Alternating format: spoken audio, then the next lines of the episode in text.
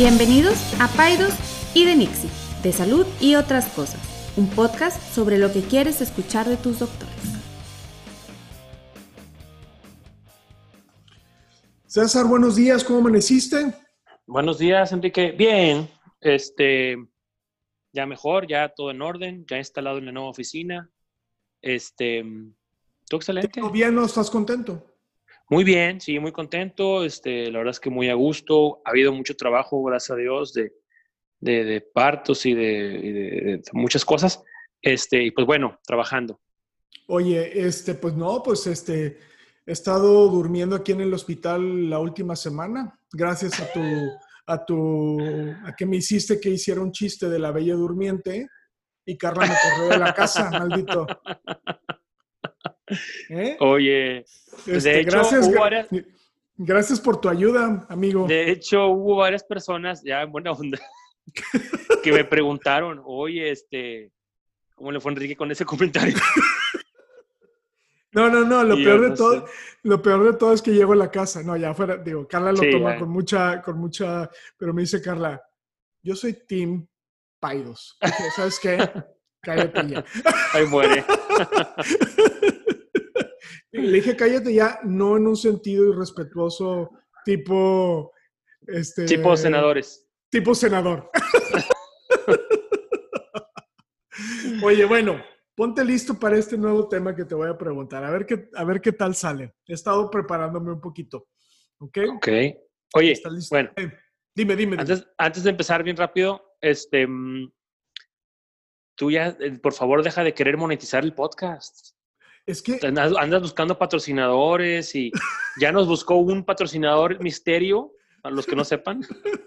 Este, la verdad es que este, nos da risa, pero este, Enrique se quiere ya salir de trabajar y quiere vivir de esto. Espérate, compadre, es un hobby. Oye, pero, pero no, la verdad, mi, mi miedo realmente es que me pase lo de los Beatles o estoy preocupado por mi, por mi salud, no quiero drogarme ni comprar un Ferrari ni... De por sí ya no ocupabas mucho. Oye, pero no, no, no, no, ya, pero que, ya que lo sacaste es, a ver, escuché los post, algunos de los podcasts que están arriba de nosotros. A ver, y con todo respeto. Gente regia. con todo respeto. O sea, vamos a dejar que nos ganen, no puede ser. O sea, hay, o sea, nada más no me importa el dinero. O sea, tú sabes que el problema es la competencia. El ranking.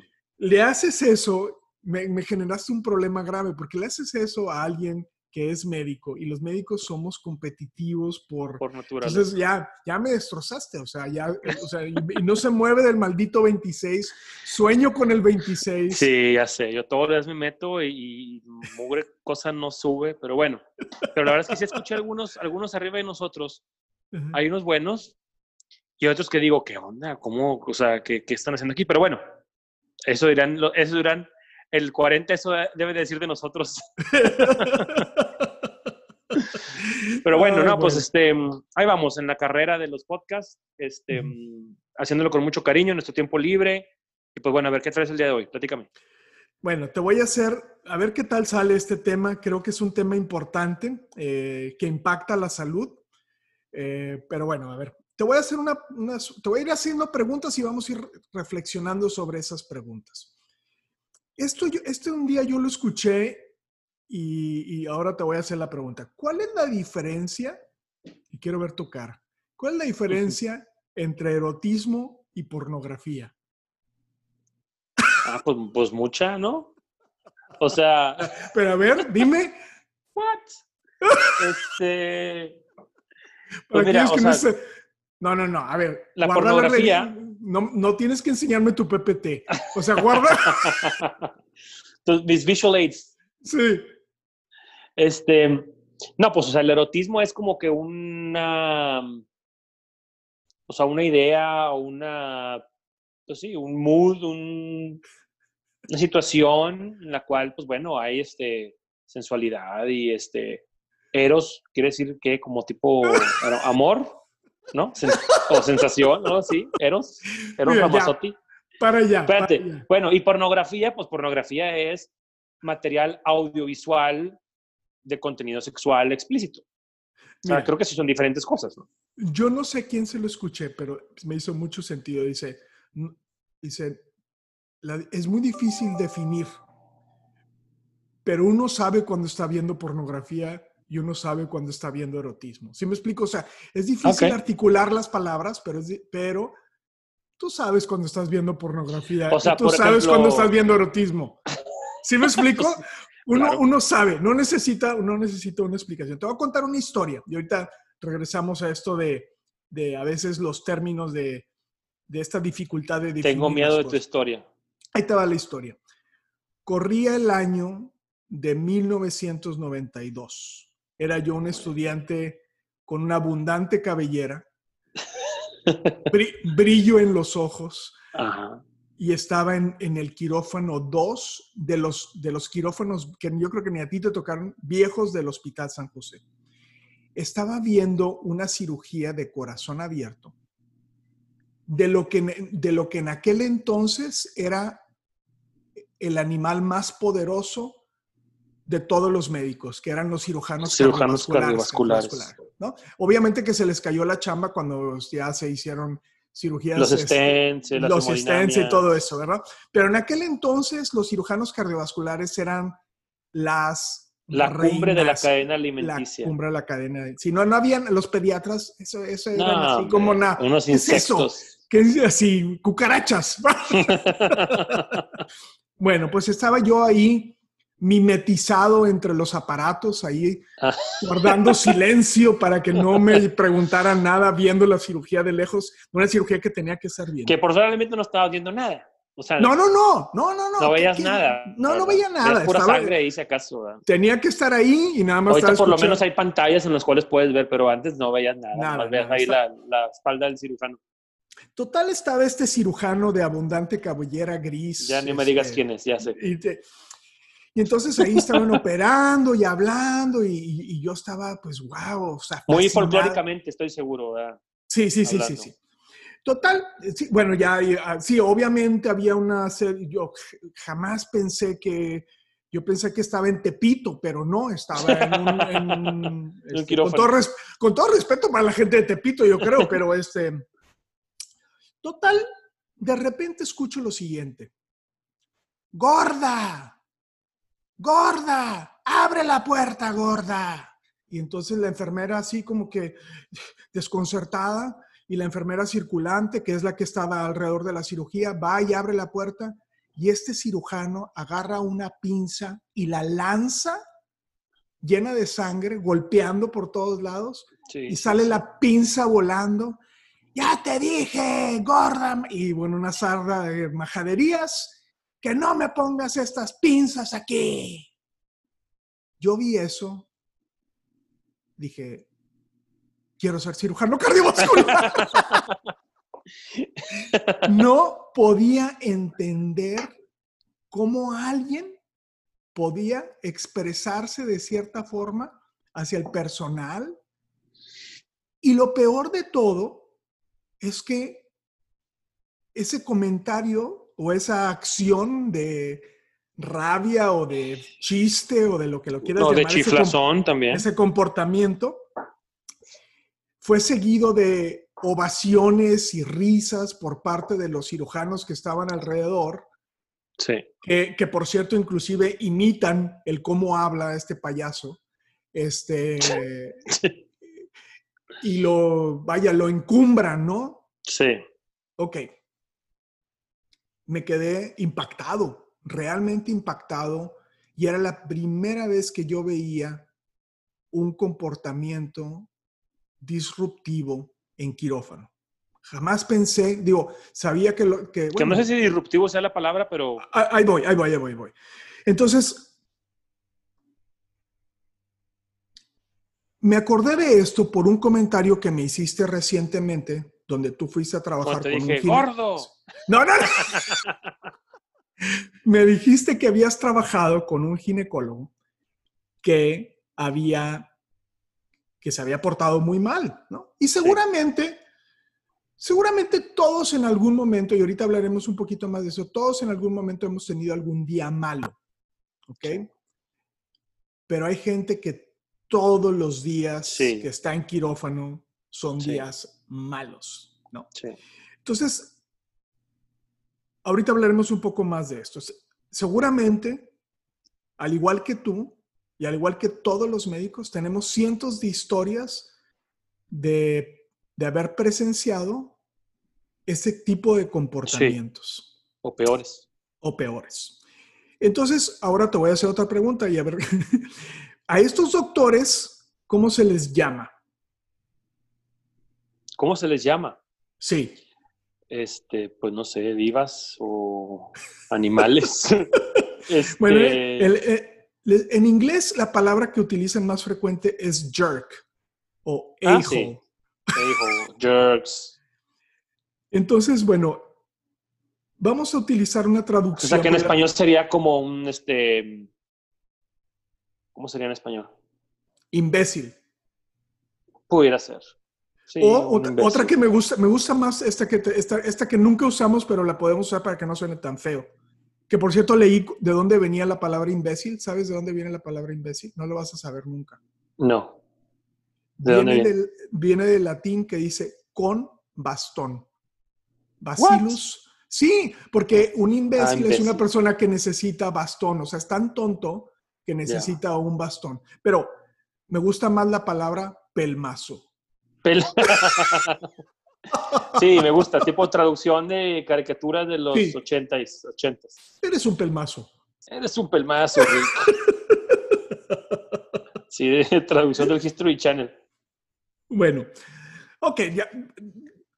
Quitemos la cuestión de los términos. ¿Cómo, entonces, volviendo a esta pregunta que te hice originalmente, ¿cómo defines un comportamiento disruptivo? O sea, ¿cómo, cómo el, término apropiado es em, disruptive behavior en inglés, que la traducción literal no sería pelmazo, médico pelmazo, sino médico que actúa eh, de manera disruptiva eh, y la definición tiene que ver con un concepto también que ocurre de manera sistemática, o sea, es alguien que de manera reiterada y sistemática actúa como un jerk, como un a-hole, como un imbécil. ¿Cómo, lo, cómo, ¿Cómo podrías decir este es un doctor que hace esto sistemáticamente? ¿Cuáles serían el tipo de comportamientos que tú dirías, este es un doctor que hace esto de manera sistemática?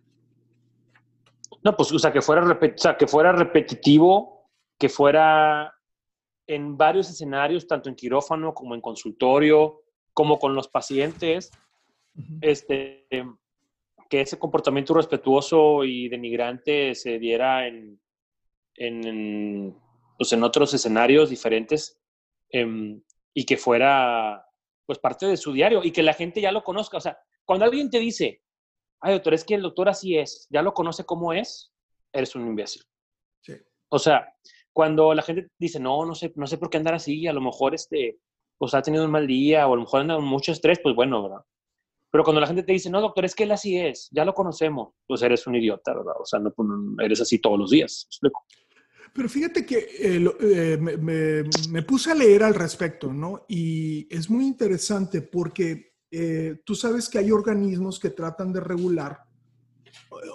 Lo que, lo que faltaría la definición, y ahorita diré, diré algunas cosas más específicas, es que no solamente es el comportamiento, sino es el comportamiento que tiene un impacto también en la dinámica de cómo se, cómo se otorga la salud o cómo se, se efectúan los, eh, los procedimientos hospitalarios. ¿Sí me explico? O sea, una persona que es, vamos a ponerlo en términos menos duros, una persona que es sangrona o que es, sí, que, tiene un comportamiento que no necesariamente es apropiado. Una persona que es difícil.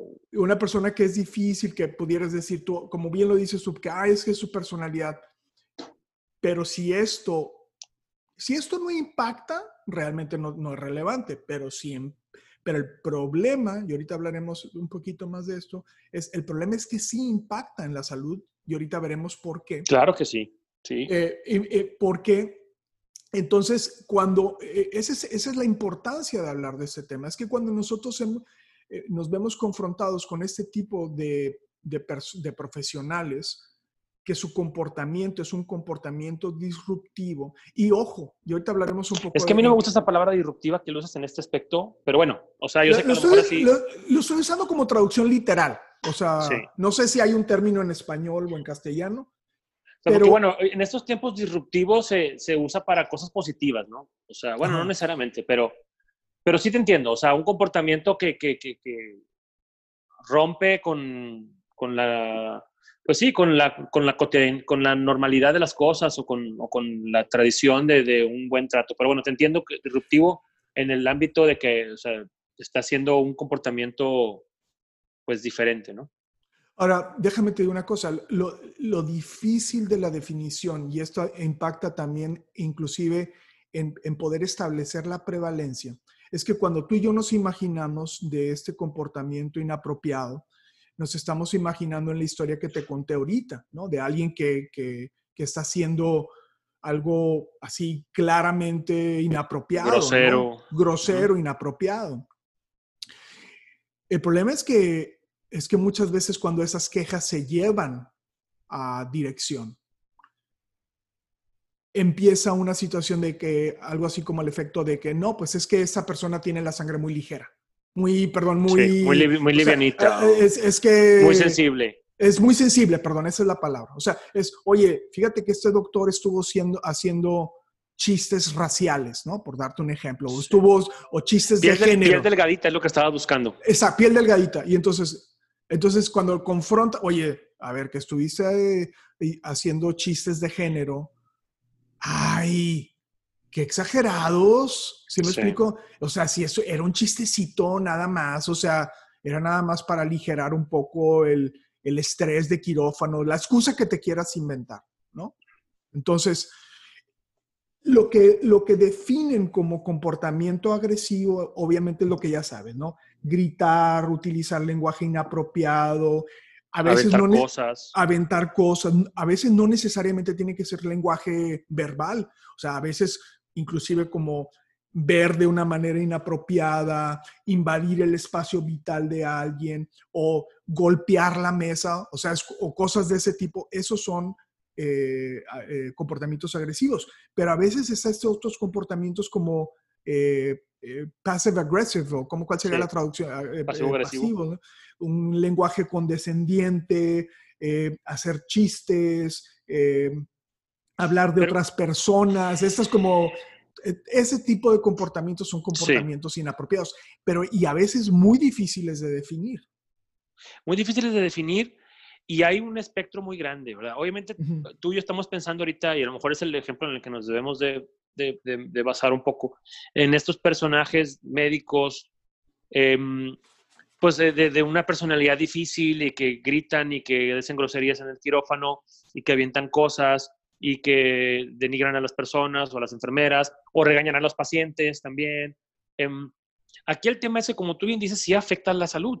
O sea, por ejemplo, este doctor que yo te comentaba el otro día, que estuve en esta, que estuve en este, ¿sí me escuchas, verdad? Es que sí, no te, escucho, te escucho, te escucho. Que estuve en este, en este nacimiento. Eh, muy grosero, eh, muy, este, pues sí, o sea, denigrante al, al personal de enfermería. Eh, yo ya había estado con él en otros, en otros, en otros nacimientos y bueno, él así era. Eh, pero lo que voy es, o sea, tú veías a las enfermeras, por ejemplo, nerviosas, cometiendo errores, porque están, o sea, me está gritando el doctor y, y, no puedo pensar bien y quiero hacer las cosas bien, pero el doctor no me deja y no me deja ni hablar. Entonces, eh, se cometen errores por este tipo de comportamientos. ¿Sí? Claro. O, o, o, estoy operando con un residente y le estoy gritando y le, le, estoy diciendo que no sirve para nada, que cómo lo dejaron llegar a este año de residencia, y el residente, en lugar de estar haciendo las cosas bien, las hace, las hace peor. A todos nos pasó. Claro. Entonces, eh, ese tipo de comportamientos claramente afecta a la salud o al paciente. O sea, si el paciente sabe que lo van a regañar, tiene miedo de decir las cosas, entonces, pues él no le va a dar toda la información del doctor se va a quedar con a lo mejor con información de que a lo mejor no sigo el tratamiento o que a lo mejor eh, se siente culpable de que se siente todavía peor y no le quiere comentar bien al doctor o, o simplemente el doctor no lo deja investigar de su enfermedad. O, entonces, la salud de, de, de, los, de, las personas se ve afectada por este tipo de comportamientos sin duda y hay que, hay que levantar la mano cuando veamos un comportamiento así y hacer algo al respecto, ¿no?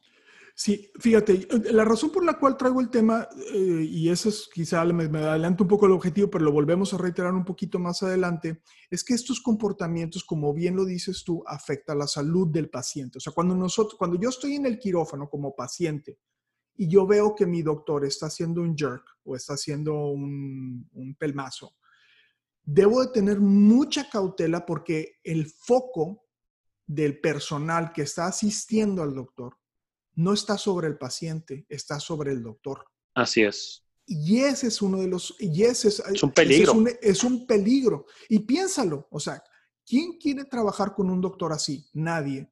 Entonces, ¿a quién?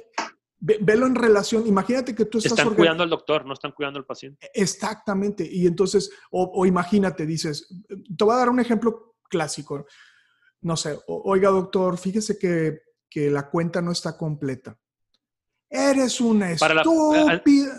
a ver, dale, dale. A ver, la, la, la, cuenta, la gente se va a imaginar que la cuenta del hospital. Sí, no, Cuando no. hablamos de la cuenta no está completa, hablamos que falta una gasa, Ajá. ¿verdad? O sea, no la encuentran. Entonces, eso Ajá. quiere decir que pues, puede estar adentro del paciente. ¿no? Sí, y imagínate eso. Entonces, la, la, la, enfermera ya sabe que el doctor la va a matar, ah, ¿no? Sí. Entonces, ¿qué, dice, qué hace la, la enfermera? ¿Sabes qué? Se lo guarda. Digo, está mal, ¿verdad? Pero sí, mejor pero primero no, mi, mi, pellejo. No, ¿eh? Mi primero mi pellejo y como este tipo es un, tiene una cultura de, de tratar a, mal, a, todos mal, pues mejor no le digo nada. Otra cosa que puede pasar, cuando las enfermeras se distribuyen el trabajo, ¿a quién creen que le otorgan el trabajo de los doctores sangrones? A las, las enfermeras. Llegadas. A las recién llegadas, a las Así novatas. Es. ¿Por qué? Porque el que ya tiene experiencia dice, no hombre, ¿para qué entro con ese doctor? Nada más va a estar regañando y haciendo sus rabietas. Y, y, fíjate, y es muy interesante porque esos doctores que hacen rabietas lo hacen ver como que lo están haciendo por el paciente y no. No, lo, lo hacen haciendo, por ellos. Lo hacen por ellos, por ser... Por su protagonismo, por su... Eh, yo soy la luz y la verdad, este, aquí todo el mundo debe de hacerme rever reverencia, yo aquí traigo pacientes a este hospital, son comentarios que hemos escuchado todos los días. Bueno, Por mí este hospital está lleno, etcétera, ¿no? Claro, fíjate que ese elemento también decía que por qué los hospitales privados son más permisivos con este tipo de doctores, porque hay esta cultura de cliente. Como, y como bien lo dices tú, como este doctor trae pacientes, entonces le puedo permitir que sea un barbaján, ¿no? Cuando esto no te lo toleran ni en los restaurantes. ¿Sí me sí. explico? O sea, o sea, está bien. Digo, puede ser que traigas negocio aquí, pero no te vamos a permitir que trates a las personas así. Sí. Pero, pero, pero, pero así pasan. O sea, hay doctores que tienen mucho trabajo, que se, ha, que se ha como perpetuado este tipo de comportamientos. Y lo que es muy interesante en relación al, a la psicología de esto, César, es que habitualmente, como sucede con otro tipo de abusos, son doctores que también fueron abusados durante su proceso de formación. Entonces, sí. esa es la otra razón por la cual es muy importante también hablar de esto, porque ese tipo de comportamientos, o sea, ese doctor que abusa del residente, que abusa del estudiante, está haciendo o está sembrando potenciales abusadores del futuro. Sí, ¿Sí me explico? Sí.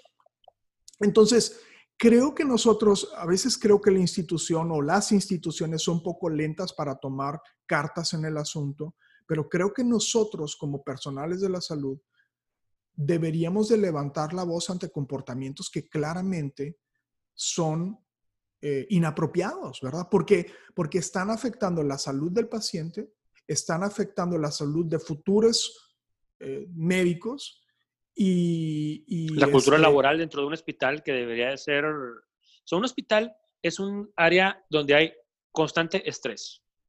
Y tú y yo nos hemos estresado, nos hemos estresado y hemos de repente pedido las cosas enérgicamente o algo está mal y rápidamente, a ver, corríjanme esto por favor ya. Pero vaya, es cuando hay un, así, una eventualidad este, muy rara, ¿no? Pero cuando de por sí hay un ambiente ya de estrés, ya de sobrecansancio, de sobretrabajo, a lo mejor esa enfermera que le estás gritoneando, a lo mejor es su segundo turno, a lo mejor uh -huh. tuvo que doblar turno, o a lo mejor ese, ese, residente le estás gritando en su hora número 32 de trabajo. Entonces, eh, agregar todavía más estrés a un ambiente que de por sí ya es difícil, eh, no le va a hacer nada bueno al paciente y, le, y, y, y va, va, a mermar la cultura laboral de ahí del hospital, va a mermar en la salud del paciente y pues bueno, este, a todo el mundo nos ha tocado ver complicaciones eh, relacionadas con ese tipo de comportamientos y pues lo ideal sería que, que este tipo de, de, de, personajes, este, pues sí, que se les, se les llamara la atención, se les diera un, un, una, pues un entrenamiento sobre cómo poder crear un buen ambiente de trabajo y cómo tratar a las personas con dignidad. Claro, claro. claro. Y pasa en todos, los, en todos los hospitales, ¿eh? también digo, también en los públicos pasan bastante, en los privados, la verdad es que es algo muy, muy de, la de las especialidades médicas, es algo muy así, porque la verdad es que digo, es raro ver en otras profesiones, o sea, que en una junta de, bueno, es una junta de arquitectos, pero anda por ahí un video donde sí se gritan unos arquitectos, pero que en una junta de otras profesiones este, haya gritoneos así constantemente y, y, que se denigre a las personas. Sí hay, ¿verdad? Pero en el ámbito médico creo que es muy común, es más común de lo que la gente piensa. Es, es, es una fragmentación del, del proceso de comunicación y eso es gravísimo. O sea, tú te puedes imaginar en cualquier industria, ¿no? Cualquier industria. Imagínate un copiloto no hablando, no hablando con el piloto. No le, sí. no, no, le voy a hablar al piloto, pues, o sea, sería un desastre. Entonces, sí. entonces los, yo creo, siempre tratamos de centrar esto en los pacientes. Entonces, o sea, la gente es cuando nos escuchen a los doctores, y, y yo me incluyo, ¿no? Cuando nos escuchen a los doctores tener un comportamiento que pudiera ser considerado como inapropiado, levanten la voz. O sea, ¿por qué? Porque el que la va a llevar es el paciente, somos, somos los pacientes. Ahora, eh, no es un problema menor. Se estima que alrededor del 5% de todos los médicos tienen este tipo de comportamientos de manera sistemática, César. Eso es un número... 5% se me hace poquito. Sí, y bueno, eso es lo que yo leí acá de los gringos, ¿no? O sea, a lo mejor... Y a lo mejor la prevalencia puede aumentar en, en, los hospitales privados por esta condición que te decía, pues es que él trae, él es cliente, ¿no? Y entonces puede hacer lo que se le pegue la gana pero es, es, más, es más, es más, eh, es un, no es un problema menor, es un problema histórico de la medicina. No es exclusivo del área quirúrgica, eso también tengo que, lo leí. Aparentemente, los, los cirujanos somos los que estamos mayor identificados con este tipo de comportamiento, para, para que también a lo mejor hacer como explicar esto a los pacientes. O sea, en medicina hay como la división entre los cirujanos y los, que, los cirujanos los y los que no operan. Los no quirúrgicos. Los quirúrgicos los no quirúrgicos. Por ejemplo, César, aunque a veces hace cirugías, es considerado no quirúrgico. No quirúrgico, así es. Los internistas, los cardiólogos, obviamente sí hacen cirugías pequeñitas, importantes, pero no son considerados quirúrgicos. Un ginecólogo, un neurocirujano, traumatólogo. Un traumatólogo, esos son considerados quirúrgicos. ¿No? Pero también se presentan las enfermeras. O sea, lo que pasa sí. es que no lo vemos, o sea, sí, entonces, eh, eh, y... Yo tenía, eh, yo tenía una enfermera que me mega abusaba cuando era residente. Todo, cualquier residente de pediatría de este programa sabe de quién hablo, en un hospital de Secretaría de Salud. -huh. Le teníamos pavor, pavor. Sí. Nos gritoneaba, mega abusaba, aventaba las cosas. -huh. Era una enfermera que tenía ahí como 30 años y si había errores, estoy seguro. O sea, ten, claro. teníamos miedo de pedir las cosas. O sea, me da porque era, o sea, eh, eh, creo que todavía está ahí, pero, pero sí, o sea, pasa para todos lados, ¿eh? Pasa para todos lados. Oye, bueno, ahora te voy a hacer una pregunta que yo te, a ver si te puedo poner en el spot, a ver si puedo no, hacer que caigas. Tú tienes en quirófano un equipo de puros hombres y tienes en el quirófano un equipo de puras mujeres. ¿En cuál de los dos quirófanos va a haber un mayor comportamiento disruptivo? O, o sea, de este, haber, de, este, de este, tipo que estamos platicando. De este, de este, tipo que estamos platicando. Que obviamente es, constituye un error de comunicación. O sea, ¿en quién? Me, me, me abstengo de la respuesta. ¡No! ah, me, adjunto al artículo 20 constitucional. Bueno, no sé, el, el, el... ¿Sabes, que, ¿sabes que deberíamos de hacer como un, deberíamos de otorgarnos como unos tres free passes al año. sí. Haz cuenta, ¿sabes, ¿sabes qué? Quiero mi free pass. Quiero No mi free pass. Déjame Este, no te- sé, te- tú dime, ¿qué leíste? ¿Qué Te, dice la te voy a literatura ayudar. Me encontré un artículo súper interesante que precisamente hacía este análisis. Yo he escuchado a algunas de mis compañeras decir, y, y- y- y yo lo he escuchado, no estoy inventando, decir, ay, me tocó un equipo de puras mujeres, ya valió, va a haber drama. ¿Sí me explico? O sea, no, no- estoy hablando de, de- de pensar en este, en este error de comunicación como una cuestión eh, de majadería, sino estoy hablando, acuérdense que las mujeres son muy buenas en esta cuestión de, de passive aggressive, ¿no? De, de- de darte tu merecido sin que te digan Sin majadería, que lo sepas. ¿no? Sin que lo se- No, sí lo sabes, pero, pero ya cuando te das cuenta es demasiado tarde. Pero mira, el artículo está muy interesante porque hicieron una observación de quirófano y trataban de estratificar estos comportamientos como eh, de cooperación o de no cooperación. Y resulta ser que en los equipos en donde hay un predominantemente mujeres, el lenguaje de cooperación es mucho más prevalente. O sea, esto significa que las mujeres se comunican mucho mejor que los hombres en situaciones de estrés. Ok. Esto se me hace muy interesante y ellos hacen una, eh, es una, eh, hacen, porque es un artículo como de antropología, y hacen un análisis que dice que históricamente o antropológicamente los hombres no estamos acostumbrados a trabajar en conjunto con las mujeres. Más bien es- estamos acostumbrados, y si lo piensas, piénsalo así hace miles de años, los hombres hacían chamba de hombres y las mujeres hacían chamba Sí. de mujeres, y las mujeres pues hablaban y se comunicaban, y los hombres están acostumbrados a opacarse. O sea, desde un Sí. instinto muy Sí, de primitivo. primate primitivo, los hombres estamos acostumbrados a ser el macho alfa. Sí. Entonces, es más frecuente que haya comportamientos disruptivos en- o de errores de comunicación en los equipos de hombres que en los equipos de mujeres. Y esto se me hizo muy interesante. ¿Por qué? Porque las, entonces equipos en donde quirúrgicamente hay más mujeres, el comportamiento o, los, o el lenguaje o el, va a ser mucho más de cooperación que en el que hay de hombres. Sí se me hizo muy interesante, muy, muy interesante. Bien, Muy bien.